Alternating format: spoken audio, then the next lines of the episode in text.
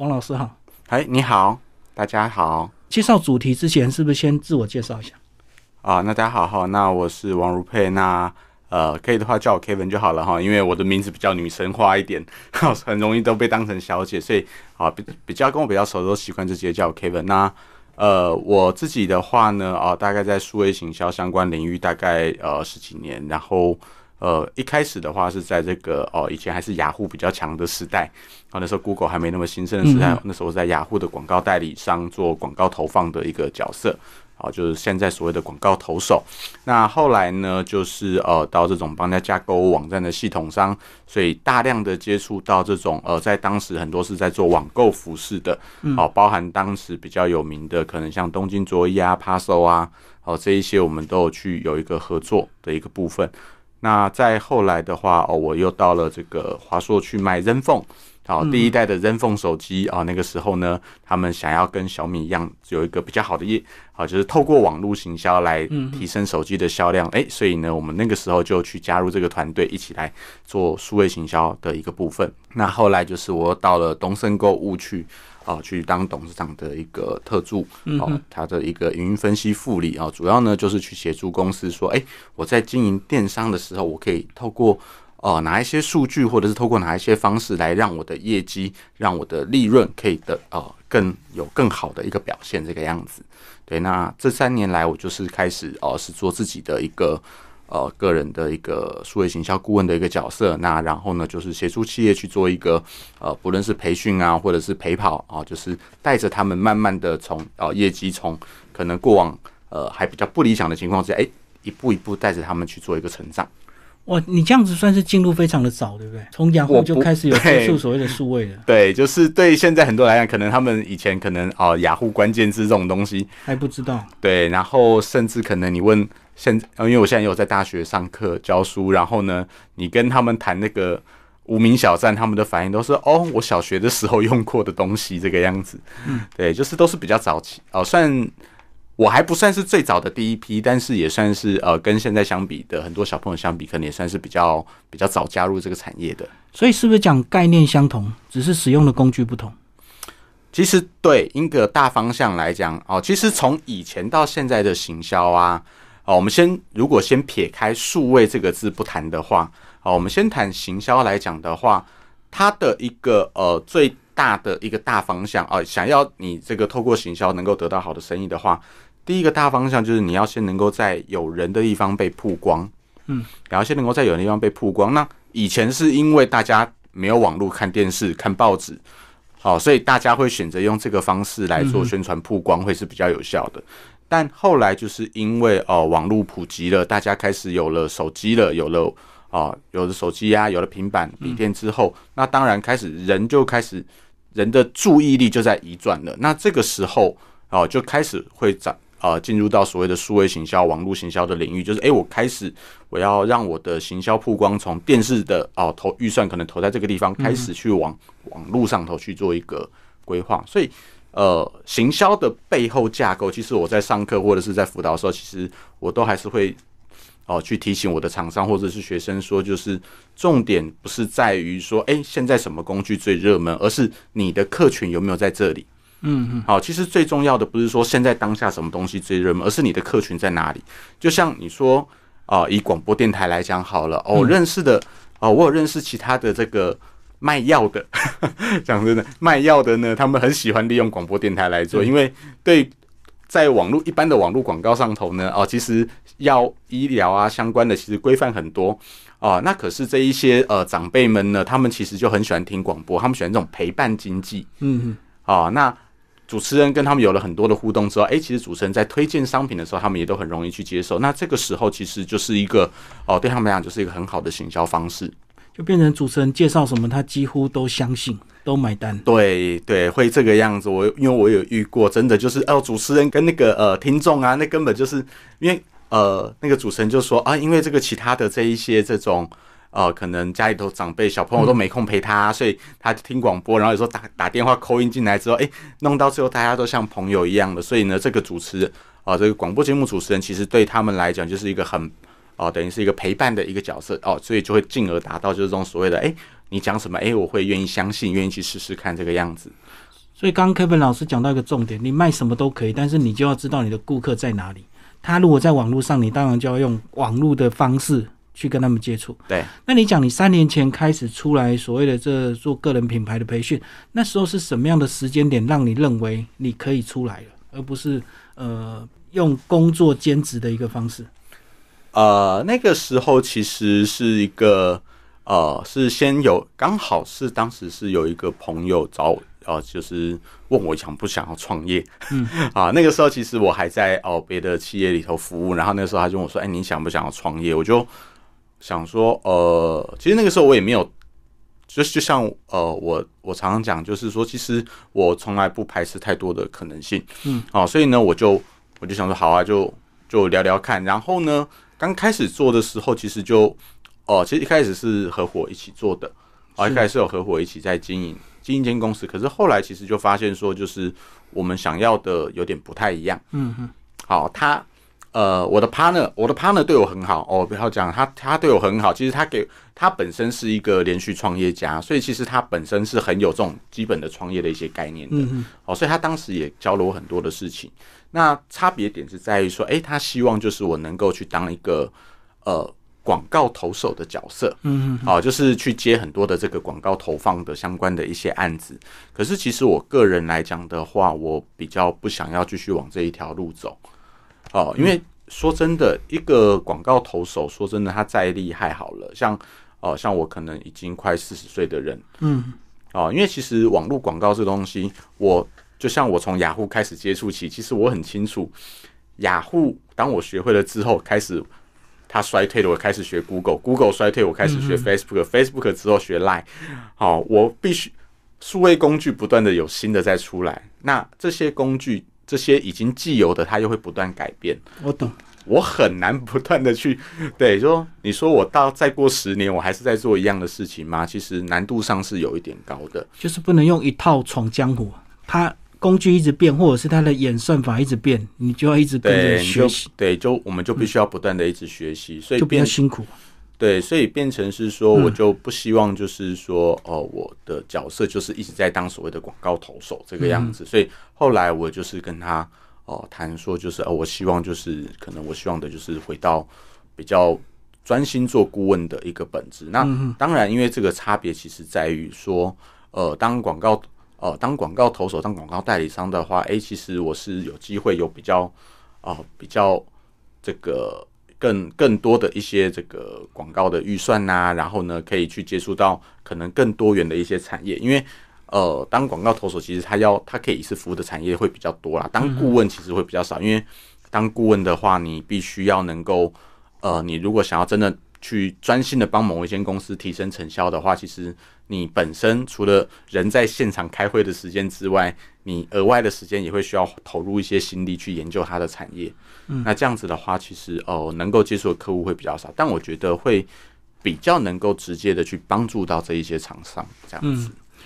顾问的话，就要投入更多的时间跟精力，就对。一开始我有说嘛，我一开始是当广告投手，但我后来不止当广告投手的一个很重要的原因就在于说，呃，广告的投放啊，其实它是一个哦，其实很多的人就是都很羡慕，就因为那个时候其实我我是当我当广告投手的时候，其实我投的成效非常的好，嗯那我也是那时候因为投的还不错，就是投的还不错，所以其实我后来有几个工作是因为我的成绩好，所以而被就是而而得到一些工作机会的。嗯，但也因为这样子，我也发现到，就是其实广告投放要做得好，其实它不单是我个人在投广告的技能上要提升。包含第一个，我本身产品有没有吸引力？ 哦，我的产品本身不好的话，其实呃，就算我广告打得再凶再厉害，客人买过一次就不会再回购了哦。哼，那那个就骗小得了一时，就对。对，然后再来就是好，即便好，我的产品也不错，我广告也有投了，但是如果我的网站不好的话， 我的网站不好，人家也不想买啊，人家进来哦，开的好慢哦，就卡了。对啊，卡卡的就不想用了，对，然后嗯就对，所以然后或者是说，OK，我网站也不错，这个产品也不错，投放也好啊，但是我的公司营运策略有问题，那嗯哼也没有用， 也没有用太，多因素就对，太多的因素，所以我后来就是慢慢的就是我不当投手，就是开始一路的啊、呃开始把这个网站的经营啊，或者是这一个呃，包含这一些策略分析啊，这一些相关，慢慢的都去把它给补上。那也是因为这样子，就是让我自己在后面在接顾问的过程之中，其实我就可以给哦，我会比一般所谓的可能数位行销顾问来讲的话，诶、可能我就不只跟你谈投广告这件事情，我可以跟你谈的面向会更广，这样子。嗯嗯嗯，对触及就更深就对。对对嗯对。好，那我们来聊到这个呃主题，所谓的这个数位行销，它在这个疫情前，以前大家正常生活，跟我们后来这一两年，你觉得差别上会有什么样的一个差距？最直接的啦，哦，最直接的就是很多可能以前呃完完全全只依赖实体的这一些店家，开始体认到哦，他没有办法再继续这个样子生活下去了。嗯嗯对，因为呃，曾经在呃，就是在呃这个二零二零年的二月到四月的这段期间来讲的话，因为那个时候等于是呃很大量的封住，对，那那个时候其实就很多的店家就开始呃，就就就变成就是完全没有生意，很惨。但是他们就非常的惨啊。然后所以其实我在那个时候也接受到了非常多的邀约啊，或者是哎、可不可以帮我们那种我就嗯求哦救就对。 对求救的一些讯息。嗯啊，那时候就哦好啊，就就反正就啊有时间就接这个样子。好、哎、但是就突然之间在五月之后，突然哦这个很多的案子就突然暂停掉了。嗯嗯那那为什么暂停掉呢？因为五月开始开放国旅，嗯嗯，那个时候五月突然开放国旅，哎、突然之间很多本来实体都被封死死的店家，突然间就觉得，哎、好像我不需要网络行销了啦，就是我又又会有客人啦，我又可以过我的生活了这样子。对，那但是有一些商家哦，有一些商家其实他还是有警觉到这件事情好像没那么单纯，嗯，所以他们在那一段期间，他继续投入发展网络行销，嗯，然后继续开始强化他在网络上的一个部分。那也因为这个样子，就是所以在后来，在今年的时候，不是哦、呃在五月的时候又来了一次， 对，那这一次再来一次的时候，其实有一些店家就哦，就是可能这一段时间本来已经放弃的， 就是已经放哦，就是觉得说，哎、我不需要数位的那一些呢，这一次又再倒了一次，而且这一次其实更严重。嗯嗯，对，这一次其实因为是三级，是整个更严重的一个状态。那一些其实在去年开始就已经累积做准备的，这一次，哎、他们当然你说完完全全不受影响是不可能的，哎、但是呢，他们受到的影响就相对小很多。那甚至有的人还因此，因为他的竞争对手可能生意变， 就是撑不下去，哎、就反而有一些订得单利转到他的身上的嗯对也有。对，所以其实这个就变成就是很特别的一个现象啊，就是变成是说，哎、其实这些当这些企业它开始知道数位的一个重要性的时候，哦，你愿意花时间去慢慢累积的话，其实呃，长期来讲它是能够带来很棒的一个效果的。那甚至可能在哦、因为像我也有在当外贸协会的辅导顾问，嗯嗯，好，那外贸协会的话，其实他们很多厂商就是这 B to B 嘛，做外贸对的，那他们本来都很习惯到国外参展，找买家，对，到国外参展找买嗯家，那可是因为疫情根本出不去啊， 他们就根本出不去的。然后结果就呃比较有警觉性的，他在一开始他就开始好，那我开始来架网站，我开始来做数位行销。嗯，那但是也有一些就是呃觉得说啊，疫情应该很快就会过去过的，去跟 SARS 一 样，SARS 那时候好像才半年就恢复。对对对，所以他们就想说啊，就就是再就等一下就好了，就一等就到现在，对，一等就等到现在。然后有的可能哦，有的就是哦，因为我们在辅导的过程之中会看到，就是有的可能是五十几岁的老先生，就老板，他自己本身是老板哦，他就自己学着去架网站，就第一代创业，对，他就是自己学着架网站，然后很厉害哦，就是嗯就弄得也有模有样的，你可以看得出来，就是他就说。他就很谦虚的说：“哦，没有，就自己上网查做功课边嘛。”看边学。对对对，然后也也做出一个还蛮像啊，有的呢就是到现在就是可能连网站都还哩哩啦啦的哦，他就是他就说啊，因为我没有想到会过那么久，对啊，其实本来一开始的电商占实体营收一般都是只有一两趴，很低的，对对对，那因为疫情才整个爆发出来，就是反而电商这部分现在大家反而越来越重视，甚至很多电商就因为疫情而变得更大。对，就是像、呃，像国外比较有名的例子，像那个 Rara 他们好了、哦，Rara 啊，或者是 H&M 这一些 Gap，其实他们在疫情之后，其实业绩都受到了很大的影响。嗯，那也因为这个样子，像 Rara 他那个时候，呃，如果看新闻可以看到，他全球关掉了一千两百家门市。嗯，然后呢，他后来就是开始就是。就是这个在法说会的时候就去提到说，就是好，我们以后要以我们的以后电商业绩要能够占到整体业绩的二十五 percent，嗯哦，然后我们要投入多少的资源来做电商这一块？就是他们大家都开始发现，不行，我不能够哦，这个不依赖数位这一件事情，因为 Rara 以前是一个很经典的案例哈、哦 r a r a 其实它是一个很经典的这个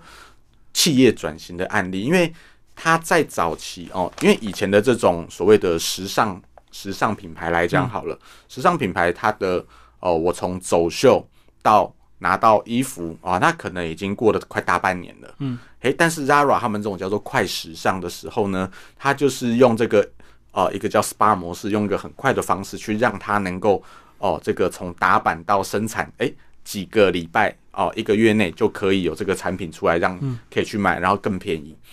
然后他那个时候其实他本来是不做广告的，嗯，啊，他以前最大的特色是他不做广告，他但是他会要求他的店要开在这个每一个城市最热闹的地区，嗯，市中心蛋黄区对，因为他觉得就是我开在这里，它就是个招牌，品牌形 象，对，大家都看得到它，所以这个就是一个好方式，对，但是。这个方式在以前是可以，但是在疫情期间没有人了，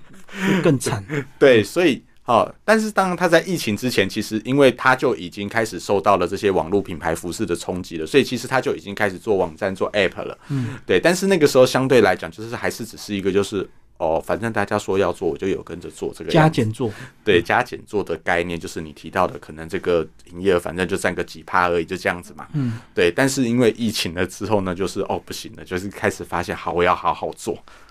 对，所以其实很多的品牌都是这一段时间之后，他才开始发现说，好，我要开始认真经营数位这样子。嗯，其他人最明显就是 MOMO，MOMO 这样子整个疫后就是非常的壮大，嗯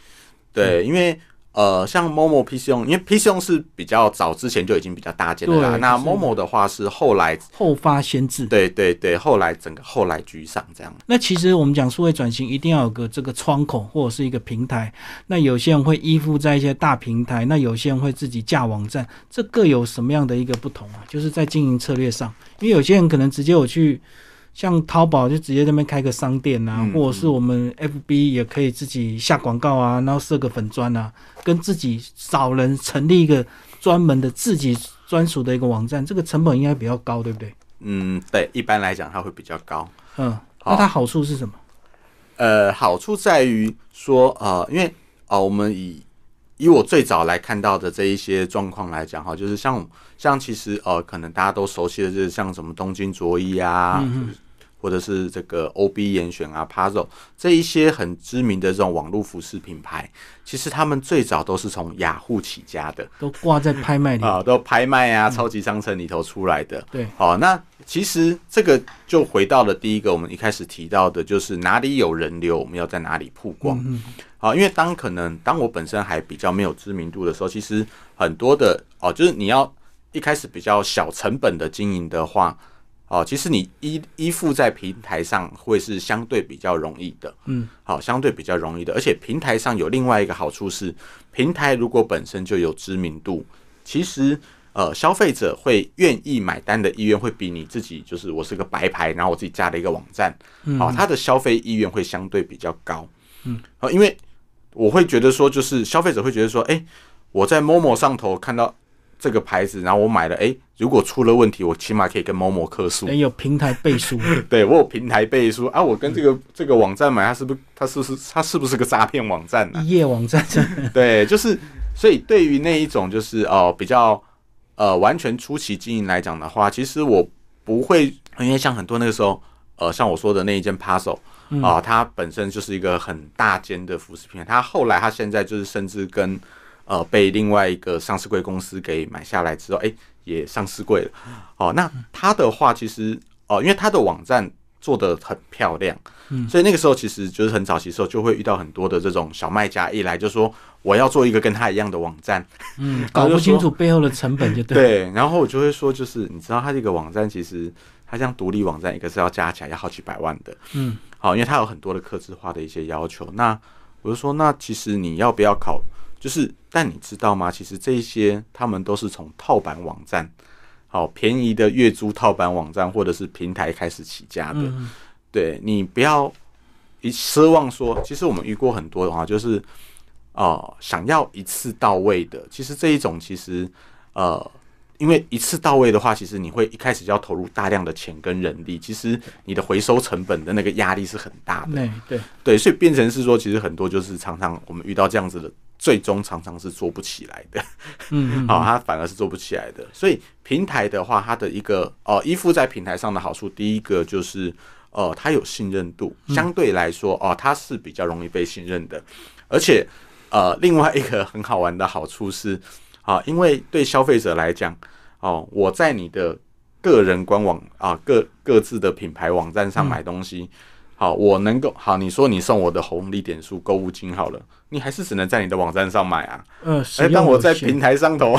对我今天买了你家的，我下次可以拿去买其他的东西啊呀、对对对，像虾皮就很会玩这个游戏，对啊虾皮回馈，然后是虾皮全站免运。这个是我最近不小心开始买虾 皮，我才发现原来东西这么便宜，真的对，落就是差蛮大。对，而且就是你会发现，就是啊，我这购物金，你看我可以全站都可以用，跟你这个只能够用单一店家的，嗯呃，就会有差异，所以变成是说你要变品牌，除非你真的，我是觉得，呃，我都会建议说，就是当你可以做，但是你变成是说，你可能会很难，就是在初期，就是在收回那上个头，成对本，对对，它很比较会比较困难。那另外一个会遇到的问题是在于说，平台它本身有一个基本人流，嗯，哦，就跟你你今天把你的店家设在百货公司里面，跟设在一个街边店好了，对，你在百货商城里头，其实本来就会有人哦，百货商城本来就会帮你经营人流，因为对它也需要业绩嘛，它需要人流，所以它本来就会经营人流，让你进去哦，把这个人流给带进去。对，那你自然就相对本来就有机会让你的东西被被看到，嗯，但你如果今天开一个独立官网，你没有去把人流哦、自己去想办法买广告啊、经营社群啊、做 SEO 把人流带过去的话，你的业绩就会很差，因为你根本没有人来你的网站。嗯嗯，好、这个是其实在这个在大概二零一一到二零一三年之间是最明显的那个时候。好，因为那一个时候刚好是一个呃雅虎的，就是雅虎跟这个某某啊，跟这个虾皮这一些平台开始出现一个这个交叉点的时间点。嗯哦，就是那个时候是一个断层了，呃，那个时候就是几个大平台都正在竞争最激烈的时刻，然后智慧型手机这一些开始慢慢崛起。嗯，好，所以造成是说，哎、好，这个大家开始。呃，因为雅虎的话，它比较不重视在手机上的浏览体验，嗯，好、所以有很多的就开始想说，哎、那我是不是要独立出来？哦，自己独立出来做，哦，可是自己独立出来做，其实他他就会遇到的问题，就因为很多他觉得就是，哎、我在，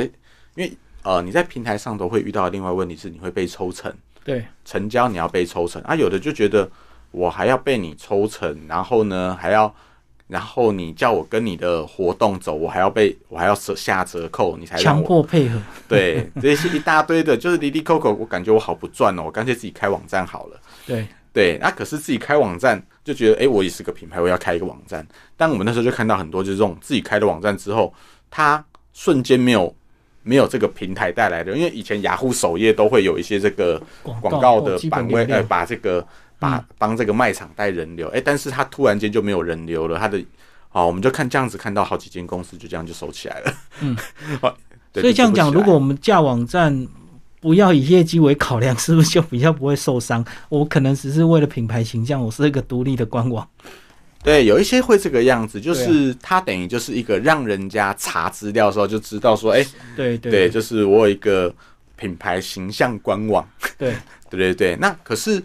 呃，但是大部分其实还是会希望它直接就能够做销售啦，因为这个是其实在近年有另外有一个叫做 D to C 的 Direct to Consumer 啊，就是在讲说，因为其实你在平台上你就要被抽成嘛，嗯嗯，对，你在平台上被抽成，然后其实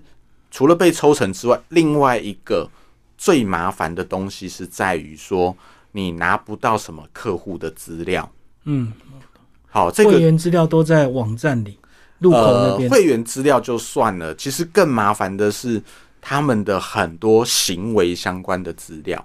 哦，数据大数据啊，对，这个就是谈到说，这是大家在收集自己的数据很重要的这一件事情。像比较有名的案例就是像 Nike，嗯，好，Nike 它本来不在 Amazon 上架，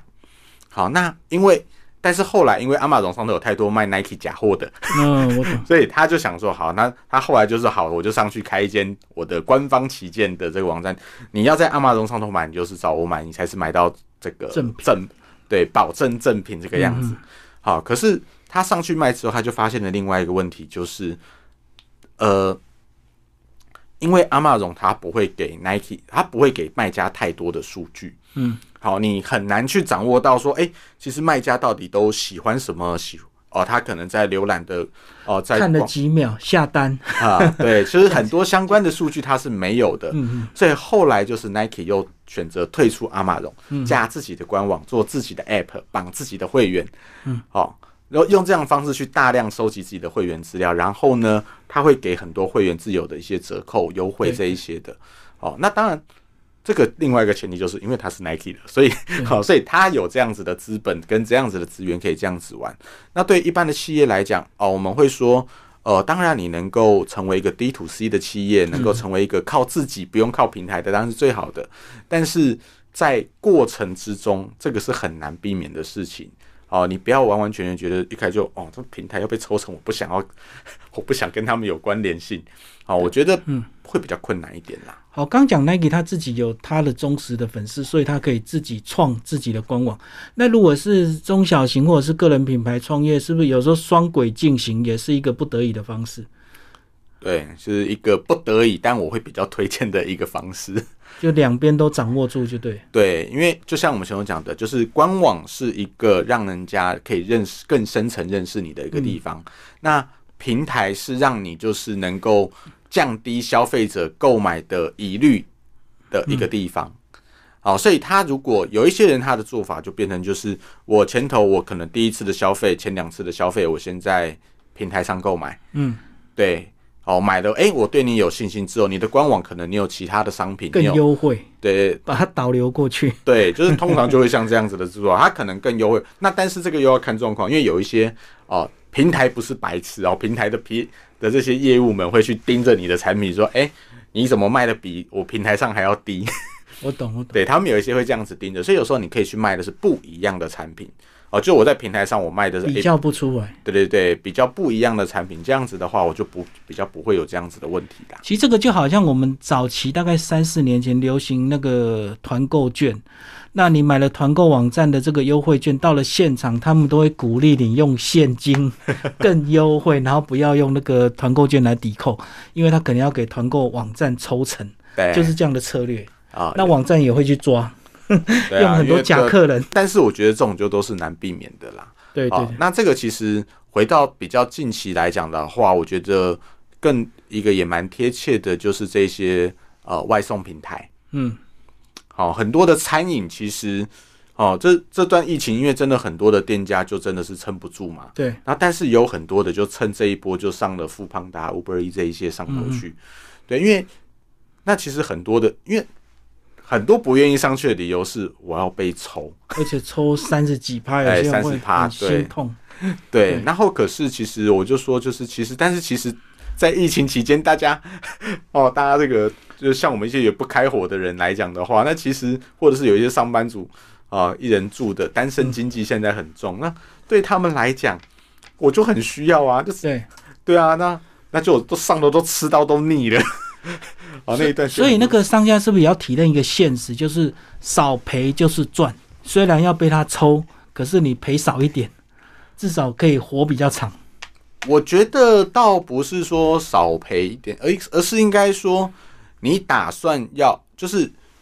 今天你有嗯没有打算要活下去？你的求生意志，你愿意求生的话，其实当然，你也可以选择说，好啊，我自己搞一个官网出来，我自己 我自己。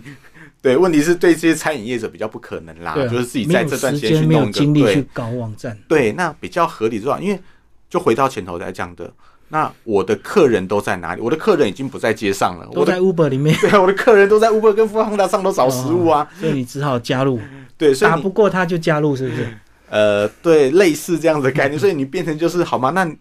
对，那你想要生存，因为这个在这个时间点其实是生存是活下来比较重要的话，那你被抽就被抽嘛，除非你就是直接打定主意，那算了，我就关了。嗯，关门休息三个月，对，结果三个月还没解封， 怎么办？对对，就是对，有一些真的是这个样子哦。对啊我们真的是店至家，少面对就是现实反正啊我就等。 对，但是长大部分来讲的话，就是你就要面对现实。就是我觉得，所以其实那包包括我自己在家里头来讲哈，其实我也因为这个样子认识了很多的新的餐饮业者。本来不会去吃的，对可本是来通不会过去网络就无远佛界，什么都可以对划到。对对嗯对，就让我找到，然后就吃就一次成主顾的好几间。嗯嗯， 对，所以我就说，就是其实这种都是一个转机。对你有机会接触到一些你可能从来没有接触过的客人，因为一般餐饮你如果不上网络的话，你的客人大部分就是反正街边店经走过过那来的、真经过碰的，到才会进去。对，或者是除非你真的很有名、很好吃，人家在打卡专门介绍嗯你，对，但那种的比例又比较少一点。对对，对，所以能够能够被 能够被得到的，通常就哦，就是你透过网络，你是真的能够有机会去接触到。那有一些店就哎、这间店就在我们家这个 五百公尺以内而前已。从来不知 道。对，但我从对，因为他在他在一个可能我平常不是走的那个方嗯向，或是哎、他在巷子里头，他的扛棒不明显。好、那因为这个样子，让我有了一个机会可以去认识他，那就对，因此就就所以有时候他就了生意你了你这前面几单你当做广告费也也就这样，对啊，你心里就比较能够落实。嗯啊其实它踏实就一是点个广告费。对对，其实对讲真的，它就是一个广告费。那甚至其实我们有看过很多业者也很聪明，他就是随着袋子就里头，因为袋子反正都密封起来，它里头就是再放了一张他的菜单，上头就写着啊，你如果直接跟我订直接 的话订，更那便你宜直接跟我订，对我满多少我就帮你送。 我懂我懂。对他就可以这样子，就是就是办法，你可以自己去生得出来的。嗯，各凭本事，反正就是让客人先吃到对啊，因为第一次最重要。对啊，因为没有体验到，就根本不会有后续嘛。对啊，嗯就这个样子。这个是很多餐饮业的一个生存模式。好，那我们来讲，那如果旅行业怎么办？真的不能出国的那些旅行业，我看到雄狮那么多人都要去搞外送平台，他们好像企业变化的更快哦。哦、因为像雄狮，当他们本来就家大业大，而且有很他，而且他们本身其实就有很多的算副业，嗯， 所哦以可以把人力调度过所去。以他们可以在人力上有一些调度。因为像雄狮，他自己旁边就有一间餐餐厅这个样子，嗯，对他们本来就哦、往餐饮发展，我觉得是本来就可以。那但因为其实台湾是有非常多的小旅行业者，那包含我自己周遭也有嗯这个哦、旅游业者，他们对本来是专门带团去吃米其林餐的嗯嗯哦，他们是专门那种做客制化行程去嗯，吃。高档行程，对客对制对化。对，啊那嗯这段期间他整个就那时候疫情之后，他整个就挂掉啊， 那时候就完全不能出去了嘛。那但是我认识的那个老板他自己，就应该是说其实方法就开始自己去找一些变通方法。他们家的话，哦、他们家我觉得还蛮厉害的是，因为。你都在做米其林领餐，你本身就是个老饕，嘴巴很挑的老对饕，对对所以他们开始自己研发一些食物，嗯啊、自己去研发找食材，然后做食物来卖。哦对，我好像很好像很多人也是走上这条路，自己卖对自己做的料理。对，就是这是一种方式嘛。嗯他们算是很早起步的哦，他们算还蛮早就起步做这，后来很多看他们有做，就开始也都开始跟着做。对他们就就开始做这一块。那后来国旅开放之后，他们就开始规划台湾的一些呃比较深度不一样的旅游，就是可能。他们就是反正老板呐、这些，他们就撒出去，就是到处去找一些比较特别的，还没有被人家变成一个国内旅游的一个一个景点的地方，我们去找这样子的来玩。嗯嗯，对，那当然你说这个就是在在开发上，就是台湾就那么大，能够开发的地点也比较有限，但是是啊他们哦，他们变成是在当中再去设计一些活动，嗯，啊，再去设计一些这个哦、可能是在车上的时候，嗯，哦、一些一些这个一些其他的活动的一些方式呢，来让哦、这个来玩的人就是能够得到更不一样的一个体验。嗯哦，那进而就是，哎、我今天参加过一次，我觉得很棒，我可以推荐给我的朋友，或或者是我自己再来参加。嗯，对，因为没有办法像国外，因为国外的话，可能他是没办法那么，国外可能一般的这个游客来讲的话，可能一年就出去一次两次就算了。是是是嗯对，但是这种国内短旅游的话，哎、他一个周末一个周末就可以参加好几次。对，它对天数短，可是它次数可以很频频率很高。对，就是我每次就这一次花东，这一次宜兰，下次再到一个其他地方去一个深度的地点里玩旅游去玩这个样子。我们最后来给大家一点希望，因为其实我们呃前阵子开放五 G 嘛，嗯所以大家的手机速度就会越来越快。那五 G 怎么样结合一些数位行销？就是如果当大家手机越来越方便，是不是在里面也可以找到一些商业机会？其实，呃，应该是说，当网络越快之后啊，其实这个对当对于这个观众来讲，就是对于消费者的角度来讲，那他当然他们在的在手机上的粘着使用时间就会越来越长。那这个时候其实变成反过来说，企业对于数位行销的一个对它的依赖度，其实应该要开始去增加。因为大家用手机越多，对我就要更花时间去经营这些人。对，因为人都在上头了嘛。对，那剩下就是你可以依照自己的状况去观察，因为像啊、可能比较年轻一辈的话，我可能泡在抖音上头。 对，对，比较年轻泡在抖音上头，那我的东西如果是适合这群人的话，我可能就可以开始经营抖音。那我如果我的客群就是都是属于比较这个喜欢看 YouTube 频道或者是看这个、呃其他的一些特定的一些平这些这个平台的话， n e t f l i 对，嗯那我就应该要试着去经营这些。那 Netflix 比较比较再远一点点啊 啦，因为大部分中小企业不可能没事没事在那搞影里集上去嘛。对对 对，哎、没有但那么是大的成本。对，但是你可以开始去试着去，就是在网络上头去重新去思考，说我的客群会在哪一边出现，那我应该怎么样的来接触到这一些人。对啊，因为我觉得现在大家使用手机的这个时间已经超过桌机跟笔电。嗯，桌机跟笔电，除非你是正式工作或者是你学校使用，不然大部分大家都是靠手机就够了，一天靠手机就够了。嗯，很多人是这个样子，嗯，对，所以变成是说，这个就又回到来，就是说你的产业如果是像这种 to C 对一般消费者的，哦，包含我们在做网站的设计啊，在做贴文的设计啊，就是粉丝团这些贴文的设计的时候，我们都要去思考，就是手机上好不好阅读，哎，真的，对，手机上好不好阅读，那甚至就是我的我做的图啊，那个上头如果有字的话，够不够大？嗯，那很多那个图片哦，那个字体超级小的，对，那个放大都不见得容易看得清楚。那那个其实就不是个友善的使用方式。对我看到很多爆红的那些作家，嗯他们 FB 发文都是短短几个字就断，短短几个字就断，原来他就是为了符合手机的宽度，而对，不是桌机可以打到那么长的一对句话。对，因为桌机你如果都不分段，你就是很顺的打了像一篇文章一样的话，其实在手机上的读起来就会看起来就是密密麻麻的文字很。冗长，对对对，那你变成是说在手机上，我们就会很习惯的去做一些分段的动作，然后呢，就是诶，因为就像我们可能在发 mail 的时候一样，就是诶，我不要一段很长的话，就是诶，我这样稍微分段一下，让这个读者也比较好阅读这样子。那甚至如果可以的话，OK，我有一篇长文，我有一篇很长，我真的有一篇很长的文章，那我我截取部分的内容放在我的网络上头，然后让大家看，有了兴趣之后，哎、他再点连接到了网站看完整的文章啊，也是种方式。嗯嗯嗯，所以重点贴完之后，其实手机还是要看一下，对不对？对，这不要个一自己贴很高兴，你手机乱七八糟。哦，这个真的很重要哦。嗯我想，因为我曾经真的有遇到有一个厂商哦，他找我的原因是他发现，他说，哎、我们公司设计就是网页网页设计啊，动作非常的慢。对我每次请他修图那些，他都拖好久时间，嗯，就帮我看怎么回事，然后就帮他看一看，就发现说，哦，这个设计很认真，好、可是呢，他认真在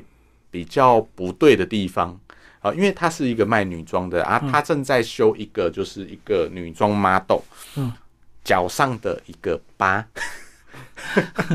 我就说，因为哦，因为设计这个角色，他们通常在公司里头的荧幕都是最大的，所以他会看到瑕对，疵。所以他会看到那些小小的瑕疵。我就说，你在手机上，你们看不公司里头到网站的来的人九成是用手机啊，你自己看看这个 banner 在手机上才多大张，对你修那个八就很浪费时间，阿才就是、哦，对，开窍，嗯对，但是后来就是还是需要花一点时间去磨合啊，因为那个是一种职业病，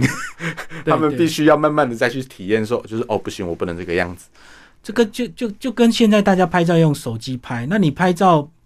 拍完用手机看，你觉得 OK？可是如果你要上大图输出或者是电脑哦网，那个站看，对，或者是上这个电视的荧幕，那就完全不行了。所以你要很清楚你的工具是要用在哪里，对才不会努力错方向。没错，嗯，对，所以这个这个就是为什么就是我们遇到很多那种摄影师，或者是有在教这种摄影的，就是哦，他可能他们就会哦那个给息就超级多，对对对 对，因为他就是哎、我们在不同的情况之下，就是哎、你如果只是要这个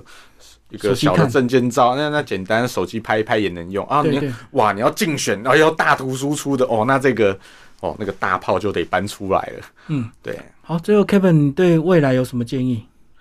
未来我觉得呃，在数位行销这件事情上头啦，就是因为其实包含我们现在哦，我最近上课遇到了很多这个甚至是四五十岁的人来上课啊，他他们其实也都是开始发现到有一些可能是企业主，因为他发现他的企业必须要开始做数位了；有一些是员工，因为他发现他快要被年轻之的前，对他快要被年轻的一辈给取代了。有生存压力就对。对，所以其实呃，数位这件事情，它真的是一个跟我们的生活越来越息息相关的一个部分。你必须要开始去接受它， 啊，开始学着去接受它，不论你愿意或者是不愿意，它都会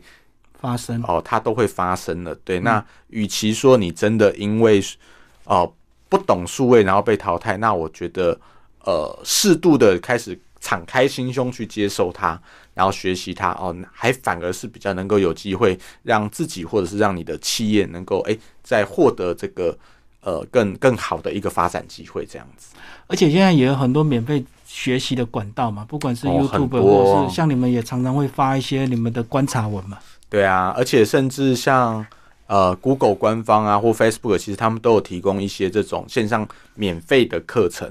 哦、可以去上课。对，那其实哦、我们都会哦、当然他们东西会比较生硬一点。我们上课，我比们较活泼一点。呃，应该是说我们会把他的东西再转换成比较呃口语大家听得懂的东西。嗯嗯， 对对，就在更适合一般普罗大众比较容易能够理解的东西。嗯对，所以其实，但我觉得啦，其实上课这件事情就是一个，呃，你要找到适合你的老师。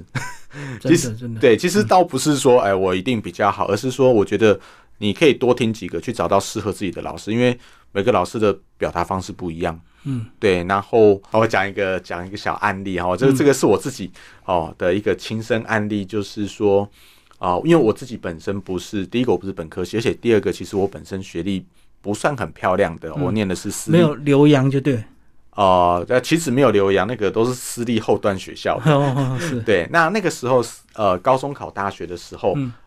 同学就是呃，那时候我们那个年代考大学联考的时候，都会要求你要考冲刺，呃，就补个冲刺班呐、啊什么之类嗯的，然后就同学就揪一揪就去，就说哎、好，我们去那个哎、有一个数学老师很有名，那个建中北一都听他的，嗯，我说哦好啊好啊，我们就去看一看，对，然后就有试听的时候呢，哦，我半个小时就离开了，我就说我不要补他的，好，因为这个老。哦，这个老师真的是很优秀，哦班上真的前头你就可以看到他要穿制服、建中北一的，嗯，好、但他上课的方式就是说，哎、同学这一题啊、你们记不记得你们高一学过什么东西，高二学过什么东西？这一题你就用这两个东西加在一起就可以解开来了。嗯嗯，哦，你就看前头建中北一的，哦，就这个样子啊。啊，我就是连那个一跟二都没 都不你会，一，二都不知道学什么我都不知道那是什么所东以西就。不适合你。对， 就不适合我嘛，对，所以就 变成这个做法对我来讲就是呃，对 它是精英班的教法，对，它就是对，所以变成就就是提醒就好了。对，就是他们已经都会基本底子了，所以对这个他就只要会这样解决，就是说，那我的话，我就需要的就是那个，就是从零开始从头那个开教始白教痴的教法。对对， 对，所以我就说，就是呃，每个老师有他擅长的教法啊，有表的达老方师他式也很重要。对对对，所以我觉得这个就是看看各自的一个状况，对，找到适合自己的老师，就跟我买书，我也很喜欢去摸一摸书，嗯好、因为书的材质还有它的字体排版都会影响我的阅读阅读意兴。愿趣，对，对，如果不好的，你人家再多人推荐这本书，我买回来我还是不会看它。是 是，对，所以我呃很就是找到自己适合的做法，这一些我觉得都是很重要的。而且我觉得这个随时开始永远都不晚。如果你不开始，你永远只会越痛苦，对，会。因为很多概念都相通嘛。 那提早接触，你就提早通一些概念嘛。对啊，就是你你会比较呃比较早去理解到说，哎、其实好像没有想象中的那么复杂，对啊，对啊，对，逻辑都一样嘛。那剩下就只是说，好，那确立自己的，因为其实我们在帮企业在做辅导的过程之中，其实很多的时候，我们都只是在帮他。重新整理他的思绪跟建立信心，因为很多的老板就是会喜欢，就是哎呦，哎，最近好像那个东西很红，我们要不要也来搞一下？哎，那个东西很红，我们要不要也来搞一下？可是他不见得适合自己，嗯，看得下都被呕下，对啊， 对，就是他不见得适合自己。啊，你硬去搞了一个，然后结果就害害你的这个人力资源又被抽走，然后、然后本本业又没做好，又又浪费。嗯嗯，对，那我曾经很漫长，就是去确保说，就是这个东西，我觉得不见得适合你哦。对，就是我们会去帮他去过滤，去帮他去重新 拉回来他的一些思绪，然后确保他走在正确的路上，这个样子。其实这个就跟大家现在经营自媒体一样，如果你声音好听，你可能适合经营 podcast；那如果你影像强的话，你就可以适合经营 YT。对那啊有些人他会写文章，他就嗯可以对好就好写的文章，对啊，对，写文章啊、部落格或者是 FB 这样发文这样子，对就要啊，找到自己适合的方式啊。没错。像我一开始就已经确定我不会去经营我的 IG，因为嗯因为修图好累啊。对啊而，觉得修图，然后人又没有多上相，对不对？然后拍实物也没有什么美感，所以我一开始就是这种跟拍照、摄影相关的，我就直接放弃这个样子。嗯对，那经营就写文章啊，或者是这个呃文字类的部分，我就觉得哎、所以你的文章露出就是在你个人账号，还有粉砖吗？呃，个人的账号还有就是呃，如果像我，因为我现在是只有在经济日报写专栏嘛 OK，嗯是啊对，所以也会呃，经济日报专栏就是会有搭配，就是可能每周或隔周就是会有一篇文章这样子。那其他的有一些其实呃，我个人的这个上头有时候就是可能针对一些哦、比较短时事发些发一些短感想这个样子而已啦。嗯对对，或者说，哎，刚好可能最近看到这一些大家可能在接触的数位行销工具，有一些什么样的一些呃政策上啊，或者是一些游戏规范的调整，哎，我们也会发一下，就是提醒一下我们周遭的这一些朋友们，知道说，哎，在做数位行销又有一些新的变化喽，你必须要留意这个样子。嗯所以听众朋友如果有兴趣，可以追踪我们 Kevin 老师的这个个人账号，以及那个《经济日报》的一些副刊，就对。那个副刊可能就是都是不定期吗？还是每周一定要写一篇？呃，单周或隔周这样子。哦哦，对对对，就是因为主编就是今天发出去之后，他会告诉我说，哎、你的下一篇什么时候就再来一篇，然后这一篇，呃，因为他会告诉我大概字数啦，因为有时候要配合他的一些版位的调整嘛，对对就是对可能有六百字、八百字、一千字。好，谢谢 Kevin 老师。不会谢谢。